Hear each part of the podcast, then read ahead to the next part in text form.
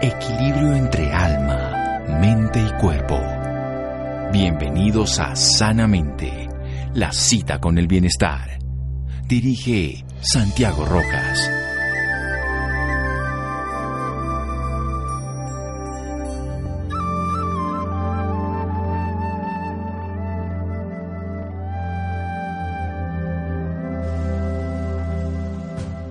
El instante del nacimiento es lo más bonito en la vida. Dolor y alegría se unen por un momento. Nine Tiger. Buenas noches, estamos en Sanamente de Caracol Radio, su programa de salud. El mundo la vida, ese renacer en algún momento de la existencia siempre nos ha puesto a nosotros a pensar sobre la naturaleza del momento del primer nacimiento y que después la gente siente que renacer a la vida. Pero ¿cómo fue ese primer nacimiento? ¿Cómo fue ese momento en que nosotros dejamos de estar con el room service, calefacción central, estando flotando en un jacuzzi maravilloso del vientre materno y de pronto salimos a un mundo extraño, hostil, desconocido, en oscuridad plena nueve meses, a una luz que nos colocan, nos meten tubitos, nos zarandean, llega la familia, nos nos toca comer cuando hemos estado alimentados a través del cordón umbilical, pues vía todo ese proceso nutricional que nos hace la madre. Es algo muy difícil. Nacer tiene que ser muy difícil. Cuando la gente dice que renace es porque se murió en la vida y volvió a nacer, pues yo creo que nacer es morir a, a una realidad maravillosa del vientre materno y a empezar un mundo. Y siempre se habla de esos partos maravillosos, ¿cómo serían? El parto en el agua, el parto en la casa. Pero hoy hay un concepto en la medicina muy respetable y precisamente se llama así parto respetado. ¿Cómo hacer que el parto en el medio hospitalario, con algo fundamental, el conocimiento científico del profesional, con algo muy importante, el respaldo de la institución por si hay alguna complicación, la que se necesite, si hay que instrumentar el parto, como se dice en medicina, si hay que llegar a hacer incluso una cesárea, lo que haya que tener que hacer, para eso está la institución. Pero ¿cómo tener un parto respetado? Pues bien, es una postura reciente, por no decir eternamente antigua, pero retomada hoy por la ciencia, y vamos a tener a dos profesionales de la salud que nos van a hablar, una psicóloga de la Universidad Nacional, Dula, acompañante de gestación, parto y posparto, por Aurora Madre, consejera en lactancia de Unisanitas, parte de la Mesa Técnica de Humanización del Ministerio de Salud y Protección Social, también es coordinadora para Colombia, Red Mundial de Dulas. Y por el lado de una médica, ginecóloga, obstetra de la Fundación Universitaria Ciencias de la Salud, pionera de la humanización del parto en Colombia, parte de la Mesa Técnica de Humanización del Ministerio de Salud y Protección Social, actualmente conferencista y docente sobre el tema en las universidades Rosario y Fuchs y entidades particulares. Doctora Natalia Castillo, psicóloga, buenas noches. Doctor, buenas noches. Bueno, muchas gracias por acompañarnos. Susana, bueno, doctora, ¿cómo está? Muy bien, doctor, muchísimas gracias por la invitación. Buenas noches. Bueno, doctora, bueno, ¿cómo es esto de del parto respetado? Bueno, yo sé que es un término que genera cierta resistencia, en especial entre los colegas, pero el parto respetado podríamos decir que no es un estilo de parto, sino es todo un movimiento que incluso empieza desde la década de los 80 en Fortaleza Brasil, tratando de evitar la excesiva medicalización en el proceso de nacimiento. El parto respetado hace referencia a un trato digno que considere las necesidades de la mamá, del bebé, de su entorno, eh, a su vez que esté alineado con una evidencia científica eh, y busca eso, básicamente evitar la excesiva medicalización en el nacimiento y confiar más en la fisiología y en el proceso natural del nacimiento. Hay que decir que hemos nacido durante, mm, si empezamos hablando que como Homo sapiens un par de millones de años, hemos nacido sin ningún tipo de hospital y sin instrumentación. Nos ha tocado en los últimos años y se han salvado muchas vidas por eso, pero es respetar lo esencial adicionando la comprensión. Es como si el celular nos, nos impidiera comunicarnos, nos facilita pero no nos impide, nos favorece lo que ya sabemos que es la comunicación si la sabemos hacer. ¿Y cómo está la parte de la, como una psicóloga integrada a este proceso, Natalia? La ginecóloga, pues en la parte biológica y la psicóloga? Bueno, la verdad es tratando de entender un poco eh, el proceso psicológico, el proceso mental que llevan las mujeres cuando entran en trabajo de parto, en parto y en posparto, ¿no? Porque hay que considerar que la salud mental de las mujeres eh, se modifica un poco por esta experiencia, si es una experiencia positiva o es una experiencia negativa. O sea, el parto, que es algo natural, que es absolutamente fisiológico, funcional, que podría cualquier, bueno, cualquier mujer, no, todas las mujeres tenían la capacidad, y no, y no está hablando que deberían, esto, que esta palabra no lo ha dicho, es una decisión, estoy totalmente de acuerdo con eso, pero que podría, en términos generales, cualquier mujer tener. En esta época, ¿usted cree que está afectando más toda la condición, el entorno social, laboral de la mujer frente a lo que podría ser hace 40, 50, 60 años, que era como una obligación por ser mujer? Bueno, eh, un poco como todo el avance que ha habido frente a, muchas miradas que tiene la maternidad, es tratar de ver que la maternidad no es una obligación, que por el hecho de traer eh, genitales, digamos, femeninos, no quiere decir que estemos obligados a, parir, ¿no? Pero entendiendo que es una elección de la mujer, creo que lo que es muy importante visibilizar es que en la actualidad eh, demasiadas intervenciones o intervenir simplemente los mecanismos involuntarios que la mujer tiene para parir, en vez de, generar bienestar y de generar, digamos, eh, que se acorte el trabajo de parto o que el parto tenga un mejor resultado, lo que termina es generando, eh, pues, dolencias, dolencias emocionales para la mujer. Esto es lo que quiero que hablemos en un momento. ¿Qué son esas dolencias que cuando le colocamos pitocin y otra instrumentación, qué puede pasar? Porque eso es importante y ya hoy a los ojos de la ciencia tenemos que aprender a volver a lo esencial, la naturaleza. Seguimos en Sanamente de Caracol Radio. Síganos escuchando por salud. Ya regresamos a Sanamente. Bienestar en Caracol Radio. Seguimos en Sanamente.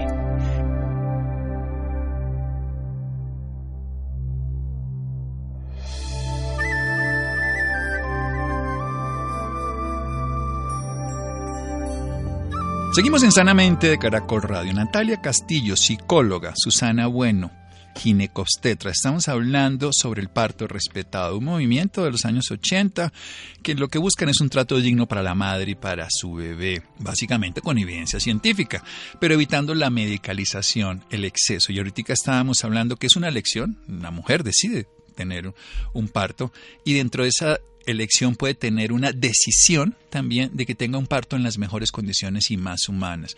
Esto no estamos refiriendo que lo tenga en su casa o que lo tenga en el agua, sino que dentro de un sitio asistencial, hospital, eh, centro comunitario, como se tenga que tener en diferentes lugares de Colombia, se tenga la asistencia profesional adecuada, pero la calidad humana al tiempo, que no se esgrima una, que no se quite la una por la otra. Y estaba hablando nuestra psicóloga, la doctora Natalia Castillo, de que hoy cuando intervenimos, porque queremos que el parto sea más rápido, porque queremos que sea mejor, parto sin dolor, cantidades de cosas podemos alterar psicológicamente a la madre. ¿Por qué? Bueno, porque hay unos mecanismos involuntarios que ella, que ella trae y, también eh, el bebé, ¿no? El bebé es un participante activo del trabajo de parto. Generalmente venimos pensando que el bebé es como el producto y así se menciona o se mencionaba, digamos, antes, eh, pero el bebé hace un, un equipo con la madre, pero también con los profesionales de la salud que atienden el parto. Entonces, eh, digamos, dentro del trabajo en equipo que aquí ocurre, si es un parto fisiológico, si es un parto que venimos viendo en los exámenes que viene completamente sano, la mamá y el bebé, lo que deberíamos hacer sería no interrumpir el proceso natural que ellos pueden desarrollar, ¿no? La palabra que usted ha vuelto, ¿no? No intervenir, ahora no interrumpir. O sea, nosotros intervenimos acelerando e interrumpimos qué? Bueno, interrumpimos de muchas maneras. Eh, los ambientes hospitalarios, por ejemplo, están llenos de luz. Bueno, lo que hablábamos del proceso de que estamos nueve meses a oscuras y que además somos seres que, y hay que decirlo, tenemos un reloj interno biológico que lo vamos a ir organizando a través de luz y oscuridad, como lo ha ocurrido, ha ocurrido a través de los miles de años de la humanidad. Hay investigaciones que muestran que el mecanismo de la melatonina se interrumpe, eh, perdón, el mecanismo de, la, de, las contracciones se interrumpe por la luz, ¿no? La melatonina hace que esto ocurra. Em, hay muchas otras cosas que interrumpen el excesivo ruido que hay en, en, la, en la, sala de partos o en, o en la sala donde se, se, lleva el trabajo de parto. Eh, y hay pues varios comportamientos de los profesionales de salud que son muy frecuentes, como no llamar a las mujeres por su nombre. Esto las infantiliza. Se, usualmente se usan palabras como mamita, que muchas veces podemos pensar que se usan con cariño, digamos que en nuestro mejor pensamiento, ¿no? Se usa con cariño, pero en realidad lo que esto, lo que ocurre con la mamá es que la estamos minimizando, la estamos infantilizando, la mamá cada vez va disminuyendo su capacidad de responder a lo, a lo que el momento exige.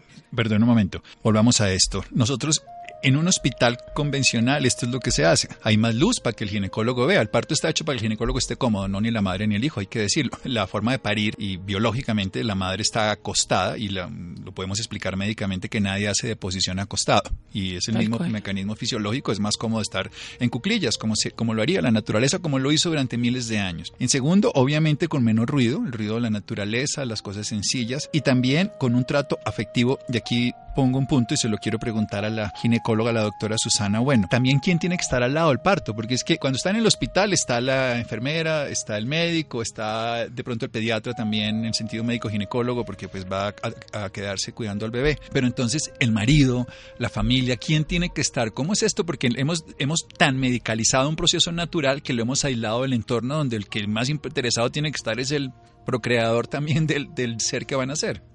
Realmente sí, eso es uno de los elementos importantes en el parto respetado. La verdad que tiene que estar quien la mujer elija que esté. En algunas bueno, también sí, sí, con un padre muérgano tampoco. No siempre el papá es medida de confort. Bueno, entiendo, entiendo. Exacto. Pero, digamos, estaba yo hablando dentro del parto respetado ideal, ¿no? De acuerdo. Bueno, pero digamos que sí, el, la pareja o, la, o la, la persona que la mujer elija eh, porque finalmente, complementando un poco, la idea es que en el parto la mujer atraviesa un profundo cambio emocional y es un estado alterado de conciencia en que la corteza cerebral se va desconectando y ella está muy vulnerable en ese momento, en ese cóctel. Se desconecta la corteza cerebral.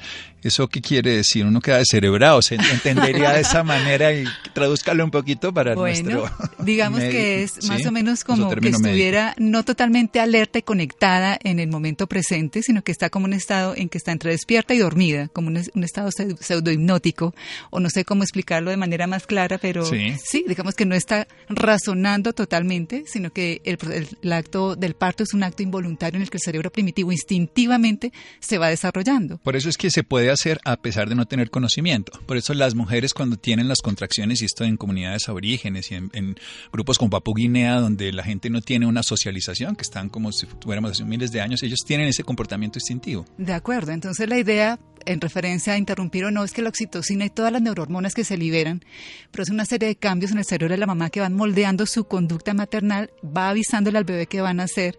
Hay una liberación como una especie de analgésicos naturales, de endorfinas, que también pasan al bebé y el bebé tiene una sensación placentera en el trabajo de parto. Hay una conexión misma desde el trabajo de parto.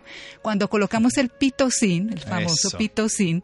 Es la oxitocina sintética. De acuerdo. O sea, que es la hormona que produce las contracciones del útero, para que entendamos. Exacto. Que el parto respetado no está en contra de las, digamos, de las intervenciones. Cuando hay que hacerlo médicamente, hay que hacerlo. Pero como plan B, no como plan A. Exactamente, no rutinizarlo. Esta, este pitocin sintético no llega al cerebro, no atraviesa en medicina algo que se llama barrera hematoencefálica, es decir, no impregna el cerebro de la mamá y no va a generar las mismas respuestas hormonales que si la mamá estuviera trabajando espontáneamente. Hay que decir que la oxitocina es la hormona del apego y que uno de los grandes procesos por lo que la madre y el hijo se llenan un apego apenas nace es que al lactar la madre, o sea, permitir esa succión que hace el bebé, también libera oxitocina y genera una relación inmediata con su bebé. Eso lo hace la naturaleza en los animales y por supuesto en este caso en la madre humana.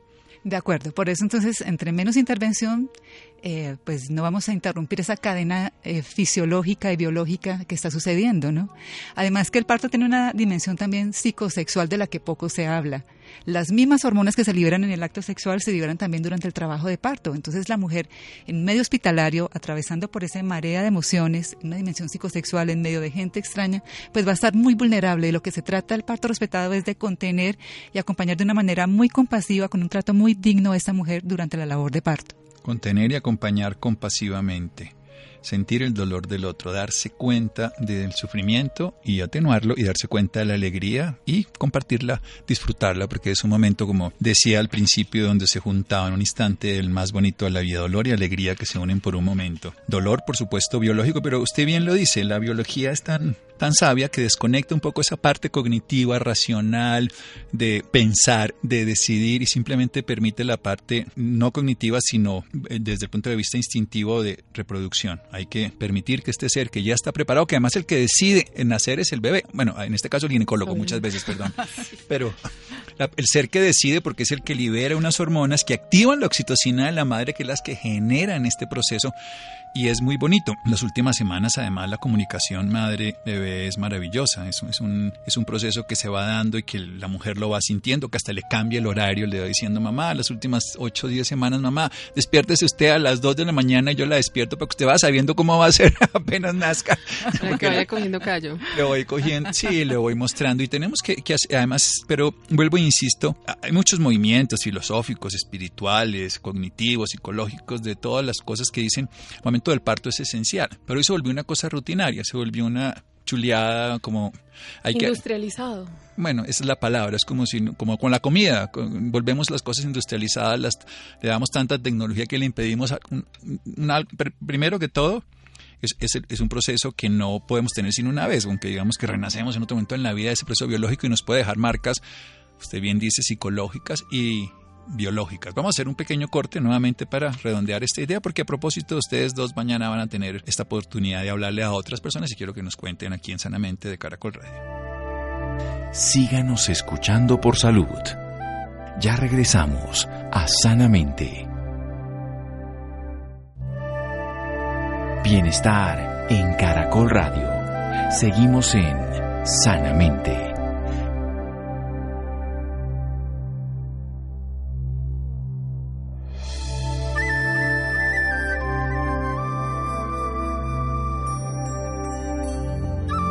Seguimos en Sanamente de Caracol Radio. Natalia Castillo, psicóloga de la Universidad Nacional Dula y Susana Bueno Lindo, médica de la Universidad del Rosario Ginecobstetra. Nos están hablando sobre el parto respetado, un movimiento donde se busca un trato digno, donde a través de la evidencia científica se ha visto cómo se altera un proceso de una manera natural. ¿Por qué? Porque interrumpimos un proceso biológico a través de estímulos externos inhibitorios como la luz que inhibe la melatonina, que además también va a afectar las mismas hormonas de contracción, la oxitocina, que siendo la que nos contrae el útero también es la que genera el apego para que la madre y el bebé hagan una sola unidad, que lo fueron durante nueve meses y lo van a seguir siendo psicológicamente durante mucho más tiempo, por lo menos ocho meses, dice la ciencia. También ese comportamiento que tenemos los profesionales de la salud a veces de una forma muy afectuosa de minimizarlas como de mamita, niñita, gordita, panzoncita y X todas las que les, les decimos, pues obviamente ponen a la mujer en más minusvalía que está en un estado alterado de conciencia, porque biológicamente su corteza cerebral ha perdido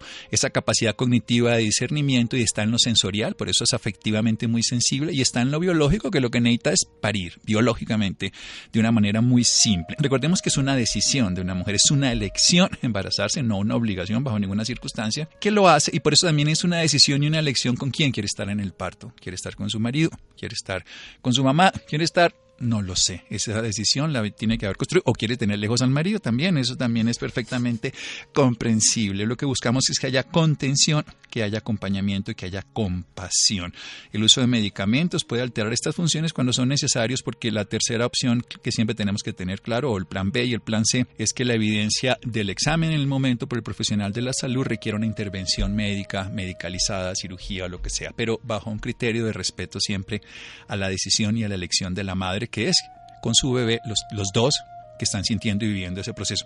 Es bien interesante cómo todos los estudios ahora, hace dos o tres semanas salió un estudio de uno que había leído una como ampliación de lo que cambia la madre en el último trimestre del embarazo cuando, cerebralmente. Usted evoluciona cuando, y esto no es una invitación a que las mujeres se embaracen, pero cognitivamente hacen un desarrollo muy importante de la parte anterior del cerebro donde generan esto que está hablando de compasión, que por eso cuando se es madre se tiene una compasión mayor, así como esto que hace la oxitocina en el último trimestre les hace ver el futuro, proyectarse, por eso se baja la depresión, y aunque les dé depresión postparto, tiene una visión de vida mucho mayor, cognitivamente hay una gran cantidad de sinapsis en áreas de la corteza prefrontal, entonces les permiten ponerse en el dolor del bebé, desarrollar una relación íntima y enamorarse infinitamente de ese ser que seis meses antes no lo conocía y que obviamente el marido pasamos a un segundo plano, tenemos que conquistarlas. Es más, para terminar, yo siempre le digo a los hombres, que es otro estudio, yo me baso en ciencia, me gusta, lo vuelvo cotidiano, pero que hay una queja masculina, que no hay intimidad sexual después del, matrimonio, después del, parto, perdón, con la madre y se demora mucho tiempo en reconquistarla. Entonces está el que, se quiere, el que quiere y, y entonces pelea, la madre no quiere, está el que le quiere ayudar con el bebé, la madre tampoco quiere, pero el que más consigue intimidad sexual con la pareja es aquel que le hace las labores domésticas. Excelente. El que va y le lava la losa. le... ¿Por qué? Porque la madre, y entonces le empiezan a preguntar a las madres, de pronto usted lo sabe mejor que yo, le dicen, no, mire, esto es muy sencillo. Yo estoy enamorado de este hombre chiquito o esta niña chiquita, este bebé. Yo lo traiciono si estoy con el man, pero si él me quita ese tiempo, o sea, me permite ese tiempo que yo tendría que lavar, planchar, cocinar, me lo permite estar con él, pues yo le pago de una manera aquí simbólica y arreglamos por las buenas. Bueno, ¿cómo lo logramos entonces? ¿Cómo le contamos a todos los colegas médicos y a la sociedad que esto es posible? Bueno, pues hay un movimiento, bueno, desde el Ministerio de Salud, desde muchas entidades se está trabajando por el tema. Sabemos que hay realidades difíciles en el sistema y eso también hay que reconocerlo. Hay que hacer muchos ajustes, pero bueno, una solución sería desde la academia, de replantear cómo nos forman a nosotros los médicos y médicas para la asistencia al nacimiento, encontrándole también una dimensión diferente a la solo biológica, eh, cultivando nuestras herramientas para un acompañamiento emocional, entrenándonos en asistir el parto en otras posiciones. Usted lo decía, Doc, que estamos acostumbrados a asistir partos en dictotomía por décadas y la idea es que ya tenemos que cambiar el chip y eh, cambiar desde las formaciones académicas este sentir.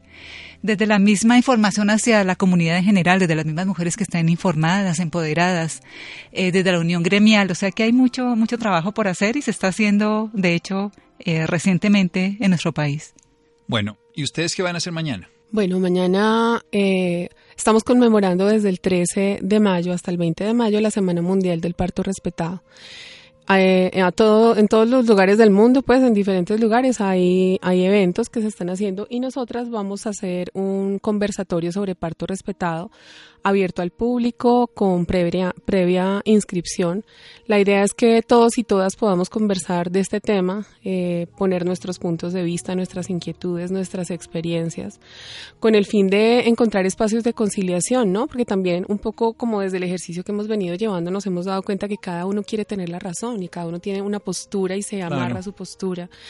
Y, y, entendiendo que el parto y el nacimiento como la muerte son eventos únicos y son eventos trascendentales en la vida. Merecemos... Y, en, toda, en, la, en, las, en el pequeño grupo social y en la sociedad como sí, con sí misma, porque cambiamos totalmente la perspectiva frente a un lecho de muerte y a un lecho de vida. De acuerdo. Entonces, entendiendo que son momentos sagrados y que por la prisa del sistema y por la industrialización, digamos, se han perdido tantos detalles que permitían que las mamás o que las mujeres sacáramos como nuestro mayor potencial para poder parir y traer hijos bien paridos al mundo. Claro. Queremos como poner esa conversación sobre la mesa y queremos escuchar los puntos de vista, naturalmente entendiendo que desde la realidad de nuestras instituciones hay muchas dificultades, pero en buena parte mm, eh, esos pequeños cambios que se requieren y de los que Susana habla y que he sido testigo que los lleva a cabo, dependen en buena parte del ejercicio profesional individual. Bien, y desde el punto de vista práctico, si alguien quiere asistir, conocer, aprender un poco más del tema, ¿dónde, dónde lo buscamos, doctora Susana? Pues bueno, eh, está circulando, pueden eh, buscarnos en redes, está eh, una página que se llama Doctora Susana, sí. o está Doctora Susana también en Instagram. Y um, Fundación Amable, Allí también en Instagram y en Facebook encontramos la información. O se pueden, eh, pueden contactarnos también al celular 300 sí. 699 4615. 699 4615. Bien, eso es como para volverlo a decir al final, pero doctora Susana en Facebook o Instagram y si no, también Fundación Amable, cosa que me parece una palabra muy bella porque amable es que se deja amar y eso ya, eso es lo más bonito del nacimiento momento del amor. Es la expresión del amor. Y como así el orgasmo es el momento más creativo, el nacimiento es la, el, así el culmen, el sumum de la creación con la expresión de una vida que se independiza, pero que sigue teniendo ese vínculo. Por eso el ombligo nos recuerda que alguna vez fuimos uno y que estábamos con alguien y que somos parte de algo un poquito más grande de nuestra realidad. ¿Cómo hacemos de todas maneras para trabajar? Ahí sí ya viene doctora Natalia, cuando el parto no ha sido lo que queríamos. Este es lo ideal, el parto respetado en el hospital con una decisión, pero no fue así, fue todo lo contrario. Nos pusieron luz, el bebé tiene problemas de sueño, además nos trataron mal, eso ahí botado en un lado, en una camilla, ponga todo. ¿Qué hacen ustedes? Porque esta es una realidad. Claro, y es como la realidad más común, ¿no? Las conductas no amables dentro del parto institucional son como bien comunes y por ser tan comunes nos hemos acostumbrado a ellas y creemos que son normales, ¿no? De hecho, uno escucha las narraciones de las mujeres de generaciones atrás y ellas dicen como, no, yo pensé que es que así era que se hacía. Entonces, un poco creo que la herramienta fundamental es la palabra, ¿no? Poder, podernos sentar en círculo, que es lo que vamos a hacer, para poner en palabra esta experiencia que fue no grata, eh, pero sin ninguna duda... O sea, verbalizarla. Verbalizarla. y poderse quejar. Claro, por supuesto. Digamos que en muchos de estos espacios yo fui una, una, una de las mujeres que parió en un ambiente no amable eh, y una de las consecuencias que eso me generó de manera inmediata es que se me fue la voz durante más de 20 días. Porque no, puedo gritar ese día lo que hubiera querido hacer. Claro, porque no, no tenía, mi cerebro en ese momento estaba ocupado de traer al mundo a mi hijo y no podía expresarle a cada persona lo que no me gustaba que hiciera conmigo, ¿no? Entonces, bueno, en algún momento busqué el espacio, escribir es una herramienta también fantástica, la escritura terapéutica, poner en palabras una vez más esta experiencia que nos dolió, compartirla con alguien porque los dolores compartidos pesan menos. Y bueno, si notamos que esto sigue generando eh, síntomas físicos que nos trae mucha tristeza, pues es necesario que busquemos apoyo psicológico, ¿no? La terapia simplemente es un acto de, de amor propio, ¿no? De autocuidado. Una terapia de autocuidado. Y la tercera parte que usted no dijo, que es la que está haciendo, que es ayudando a otros a que no lo sufran. Por supuesto. La primera es poderlo expresar, compartir, escribir, hacer grupos de apoyo. Y la tercera, ayudar a quien sufre cuando uno ha trascendido, porque así hay menos que lo sufren. Cuando nació mi primer hijo en el hospital, yo recuerdo esa primera noche sin dormir, yo pensé que me había inventado la paternidad, esa sensación indescriptible de gozo. Yo oía llorar a los niños y mi hijo y todo, y yo decía, por fin hay algo bonito en un hospital. Yo soy médico, he trabajado en hospitales toda la vida y jamás me he dado cuenta de la belleza que era un parto en un hospital. Hospital es dolor, sufrimiento, angustia, preocupación, sí, éxitos, pero mucho dolor. Y de pronto yo en una habitación ahí con cara de ponqué, sin poder dormir de la ilusión y oír a los papás y a las mamás y todo me pareció que definitivamente un parto en un hospital es más bueno para el hospital que, que incluso para el bebé, porque le da al hospital algo maravilloso. Ojalá le devolvamos en el hospital lo mismo que él nos está regalando ese momento maravilloso. Sí, y quisiera añadir algo, doctor, y es que hemos hablado de la dimensión que corresponde a la mujer y Sí, al por eso adulto, quiero ¿no? tocar al bebé. Ahí También voy, estoy al- llegando. También al padre. Pero hay una dimensión que le corresponde al bebé y es que el bebé almacena toda esta información en su impronta, ¿no? Luego pro- probablemente no la puede nominar, no puede poner en palabras, me dieron una palmada cuando nací o me separaron de mi Ah, Eso mamá ya afortunadamente nací. no se hace, ya ni, no. ni los cuelgan, oigan, ni tampoco los tienen que colgar de los dedos gordos, de los eh, de los pies como se hacía unos años, que hay todavía imágenes que uno ve, pues obviamente son películas sí. que las- primero los levantan y luego los ponen a llorar, a llorar es que para llorar, como van a llorar igual, ya, ya afortunadamente los médicos cambiamos la opinión de que los niños no les duele, ¿no? Que eso- todas esas cosas hemos ido aprendiendo. Ahí en eso la ciencia es maravillosa, en la pérdida de conciencia es cuando, cuando nos perdemos un poco. Pero ¿qué podemos hacer, digamos, eh, para esos niños entonces? ¿Qué se les ocurre? Porque ya dijimos a la madre hablar, socializar, eh, compartir y luego sanar a otras. ¿Y para los bebés? Bueno, yo creería que el contacto físico sin ninguna duda es sanador a todo nivel, ¿no? Entonces ese bebé requiere estar en el cuerpo de la madre desde el minuto cero. Eh, no requiere que no lo separemos, no requiere que, que sí, no requiere que no lo separemos, perdón. Eh, requiere estar eh, constantemente con mamá, poder olerla, poder tomar su leche, poder escuchar su voz. Eso poco a poco Su nos va reparando que lo ha durante su todo ese latido, tiempo. por claro. supuesto. Eh, también requiere, si el papá está presente y si, y si ellos son, pues están juntos, también requiere un acompañamiento por parte del padre, ¿no? Y bueno, esto con el tiempo se va desarrollando, los niños van mostrando qué necesidad mayor van teniendo, ¿no? Y, y nosotros, debe- digamos que en general, la generalidad de todo esto que venimos hablando es permitirnos, darnos permiso de entrar en espacios de sensibilidad los unos con los otros, ¿no? Y en este caso es lo mismo hacia los bebés, entender que el llanto del bebé no es un capricho, que el llanto del bebé realmente es un idioma, es una comunicación, el bebé nos está explicando realmente qué es lo que quiere y qué es lo que siente. Y validar las necesidades que el bebé manifiesta, que no son únicamente comida, em, pañal y, y sueño, son, son movimientos, son algo no le gusta, Cariño también, de cariños, cariño. un afecto. Cariño, calor, compañía, obviamente caca también, comida. Pero tenemos todas las sedes que uno quiera del mundo desde esa perspectiva. Muy bien, entonces llegamos al final de Sanamente. Una última consideración precisamente para el sistema. Usted que está en el Ministerio de Salud, ¿dónde cree que va a, terminar este movimiento de ustedes? Pues la verdad se se están haciendo esfuerzos muy grandes. Eh, bueno, estuve en, el- en la mesa de humanización, el ministerio ha hecho labor grande a lo largo de todo el país, eh, generando protocolos, sensibilizando al personal de la salud. Eh, bueno, la academia también está trabajando en lo mismo, ya hay cátedras de humanización en la atención médica en, difer- en diferentes facultades de medicina. Entonces, eh, yo pienso que toca eh, dialogar y conciliar necesidades eh, dentro de los profesionales de la salud, dentro de lo que puede ofrecer el sistema y seguir trabajando, pero ya se están generando algunos cambios de sensibilización y protocolos al respecto. Protocolos. Esto es bien importante porque ya se vuelve un patrón y cuando suele un patrón, pues se transforma. Si el patrón es que este es un lugar sagrado donde vamos a estar con una luz tenue, donde están con un sonidos agradables, donde vamos a, como si estuviera el bebé despierto, que llega uno a la casa, habla así. Tal cual. Así, sí, es generar No podemos volver la casa a un hospital, pero sí podemos darle un calor de hogar a un hospital. O sea, la casa no se vuelve un hospital, porque no tenemos cómo hacer cirugías, muchas intervenciones, pero sí en el lugar médico donde está preparado para atender partos, traer las cosas buenas que tendríamos de ese hogar. Sería maravilloso poder proyectar esta sacralidad de la vida, viendo el, el, nacimiento como este espacio sagrado, ¿cierto? Poderlo proyectar a lo largo de la vida. Yo creo que sería un insumo muy poderoso para las buenas relaciones y para la paz que tanto anhelamos. Sí, sí, porque además parte de una reconciliación entre todas las diferentes posturas, es un respeto, ¿no? Un respeto a la ideología, a la creencia, a la necesidad de esa madre versus a su apoyo, acompañamiento de un hombre, no de un hombre, de una madre, lo que sea, ¿no? Biológicamente, al fin y al cabo, su cuerpo está preparado, pero su mente necesita otras consideraciones y necesita amor. Bien, voy a repetir aquí entonces los datos. El celular 300-699-4615. Esta es la Semana Mundial que se está hablando del parto respetado. Mañana hay un encuentro entre diferentes personajes de la sociedad. Está también entonces en Facebook o Instagram, doctora Susana, o si no, Fundación Amable para los interesados.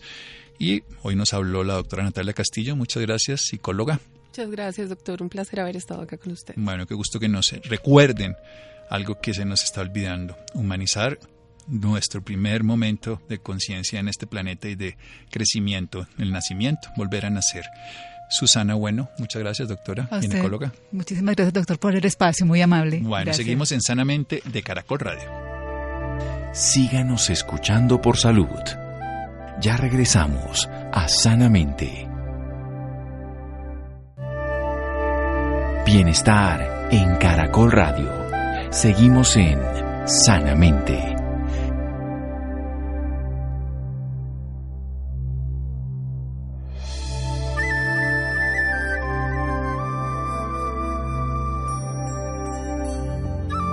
Seguimos en Sanamente de Caracol Radio, un celular para el tema del parto respetado 300-699-4615 en Facebook, Instagram, doctora Susana o Fundación Amable. Cambiando de tema, detectar el acoso escolar en sus primeras etapas es clave para evitar que los niños víctimas sigan en ese proceso de víctimas y sus daños neurológicos que pueden llegar a tener, psicológicos, en su desarrollo social, en fin. Según cifras del Ministerio de Educación en Colombia, el 30% de los niños advierten haber sufrido algún tipo de matoneo. De igual manera, otro 22% acepta haber sido partícipes del bullying del otro lado. Estefanía, buenas noches. Muy buenas noches Santiago para usted y para todas las personas que nos acompañan a esta hora. El bullying puede darse de manera directa e indirecta. El primero es cuando ocurren agresiones físicas y peleas que incluyen daño en el cuerpo, y el segundo que genera aislamiento social mediante diversas acciones de amenazas, críticas, burlas y discriminación de cualquier índole. En Colombia, un estudio Red Papás que abarcó a 50.000 jóvenes demostró que los más afectados por esta situación son los chicos en los grados quinto de primaria y noveno de bachillerato. Para hablarnos más sobre este tema, esta noche nos acompaña el doctor Demis Sertuche, quien es psicólogo especialista en gestión educativa y secretario académico programa de psicólogos de la Fundación Universitaria San Martín. Muy buenas noches, Demis, y bienvenido a Sanamente. Hola, Estefanía, muchas gracias por la invitación. ¿Qué es el bullying? De acuerdo al artículo 2 de la ley 1620, es toda conducta negativa, que es intencional, que es metódica, sistemática, que lo que busca es la intimidación, humillación, difamación deliberado hacia otro sujeto. Hablando del bullying, ¿cómo identificar cuando un niño sufre de bullying? Existen tres actores en, en el acoso escolar, que son la víctima, el victimario y el círculo social que de alguna manera refuerza esa conducta. El victimario, por lo general, busca siempre el respaldo de un grupo que le permita seguir con esa conducta. La víctima busca aislarse cada vez más de esos espacios eh, a través de una somatización, por ejemplo, de alguna enfermedad, ausentismo escolar, no querer participar en actividades, baja autoestima, todos esos pueden ser indicadores que una persona está sufriendo de acoso escolar. ¿Cómo se le debe hablar a un niño que está pasando por esta situación tan complicada? Mira, el acoso escolar para niños, adolescentes, eh, hay que entrar a hablar no solo con el niño, sino con todo el grupo. Y es más, la ley promueve que exista un comité de convivencia escolar para que participen tanto padres de familia como docentes. Cuando hablamos de violencia escolar, no solo es entre niños, sino también existe la violencia entre profesores, profesores alumnos y los alumnos. Es importante que todos entremos a entender que esta es una problemática que afecta a toda la institución y que en el caso de los profesores y administrativos, a través del ejemplo, tenemos que evidenciar que eh, manejar una comunicación asertiva y buenas relaciones minimizan ese tipo de conflicto. El ejemplo es lo más importante tanto en las casas como en los espacios educativos. ¿Cuáles son las consecuencias a futuro a un niño que ha sufrido de bullying? Mira, con consecuencias tenemos unas consecuencias físicas, unas psicológicas, incluso podemos llegar a, hablar que algunas de las personas que han sufrido de violencia, acoso o de bullying eh, pueden estar pensando en el suicidio eh, o han consumado un acto suicida. Existen también unas consecuencias como el ausentismo o la desescolarización de algunos menores, eh, menores que tienen unas conductas agresivas y a pesar que se trasladan de colegio como mecanismo de protección, repiten estas conductas de las cuales fueron víctimas en algún otro espacio. Tenemos tantos casos de bullying como consecuencias eh, en nuestros menores. ¿Por qué cree que sucede tanto bullying en los colegios? Mira, el bullying siempre mm, ha existido, comenzó a documentarse más o menos desde 1973. Cada vez se ven más casos es porque han aumentado la forma de transmitir algunos tipos de violencia a través de redes sociales. Y no podemos decir que eh, algunas cifras de UNICEF, por ejemplo, de la Organización Mundial de la Salud, del Ministerio incluso en Colombia, evidencian que cada vez hay más casos, es porque se eh, divulgan más a través de redes sociales. También tenemos que tener en cuenta que cualquier eh, acto violento puede ser precedido por otros actos de violencia que tengan los menores en su hogar. Entonces tendríamos que entrar a trabajar más en las buenas relaciones, en las buenas prácticas que tienen los menores en su círculo social. Ese tema me gustaría tocarlo. ¿Será que los niños que hacen bullying es porque tienen algún problema en su hogar? No podemos generalizar, como te indiqué antes, eh, y es importante que toda la audiencia lo sepa, eh, una persona que es víctima o victimario o el grupo mm, llegan a ese escenario por diferentes situaciones. Existe la probabilidad que una persona haya eh, sufrido eh, violencia en un escenario como mecanismo de protección, eh, busca reproducirlo donde otra persona sea el sujeto, pero no podemos llegar a generalizar este tipo de conductas. Hay personas que comienzan a ser esos líderes motivadores o generadores de violencia, no porque hayan sido violentadas en su casa, sino que buscan la aprobación necesaria de otros de otras personas que mediáticamente es lo que les está demandando, entre más, entre más aprobación tengan mucho mejor. Eh, todo eso hace parte de la construcción de la personalidad y es importante que eh, tanto padres de familias como docentes y estudiantes estemos en sincronía y tengamos una construcción eh, acorde a las necesidades de cada uno de nosotros. ¿La búsqueda de atención sería por lo que se presenta el bullying en grupo? Eh, digamos que puede ser una de las razones, eh, una búsqueda de atención, pero también de protección. No solo la persona que es víctima, si podemos mm, mirarlo desde otro enfoque, es la que está sufriendo. Es posible que también la persona que genera esa violencia, que es el victimario, también tenga parte una parte que, que lo convierte en víctima. Incluso las personas que están alrededor y que eh, no hacen o no ejercen algún control sobre estas medidas de violencia, no lo hagan también por temor. En ese, en ese eh, constructo diríamos que todos somos víctimas. Es importante individualizar los casos, sea mejor que las instituciones que lo están viviendo, porque cada una de las instituciones y cada uno de los grupos eh, funciona de forma distinta y está en el profesional en salud, el psicólogo, en los asesores, en los docentes, eh, en los mismos estudiantes los que tienen que identificar cómo es que ese sistema funciona y cuáles serían las medidas indicadas pues, para no ser poco generadores de espacios de violencia. ¿Y cuál es la forma adecuada de hablarle a un niño que hace bullying? Hay que entrar a, a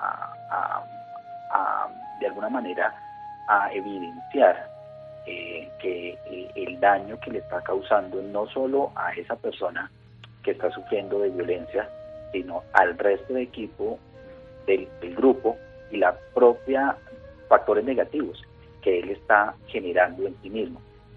Incluso podemos eh, llegar a, a hacer evidente que ese tipo de conductas que van en contra de las normas se puede reproducir más adelante cuando ya no sea un niño, sino sea un adolescente o un adulto y se convertiría en un adulto delincuente. Eh, es importante que estos temas de eh, acoso escolar, en algunos espacios llaman bullying o eh, matoneo, todos tenemos que tener la información de las consecuencias que le trae a cada uno de los actores. Por la otra parte, ¿cómo darle seguridad a un niño para que hable con confianza en el colegio o con los padres? Es importante que todos identifiquemos que existe un comité escolar de convivencia, cuál es la función de ese comité de convivencia, buscar esos, eh, minimizar riesgos en algunos espacios en el colegio, eh, identificar como docentes o administrativos de una institución eh, cuáles son los niños que no se logran acoplar a ese grupo, eh, no porque una persona eh, no esté todo el tiempo con el grupo significa que no tiene una identificación, no se identifica con el grupo, son patrones de personalidad, pero sí hay que identificarlos. Como, como, como te mencionaba anteriormente, Estefanía, siempre tenemos que individualizar cada uno de los casos. ¿Qué consejos le puede dar a los padres? Bueno, eh, a todos los padres de familia y a los que son educadores que ejercen una función de protección en el colegio, eh, identificar patrones, cambios de comportamiento en nuestros hijos o cuando identificamos que las eh, cada vez se multiplican las excusas para no asistir a cierto tipo de actividades, puede ser eh, una alerta.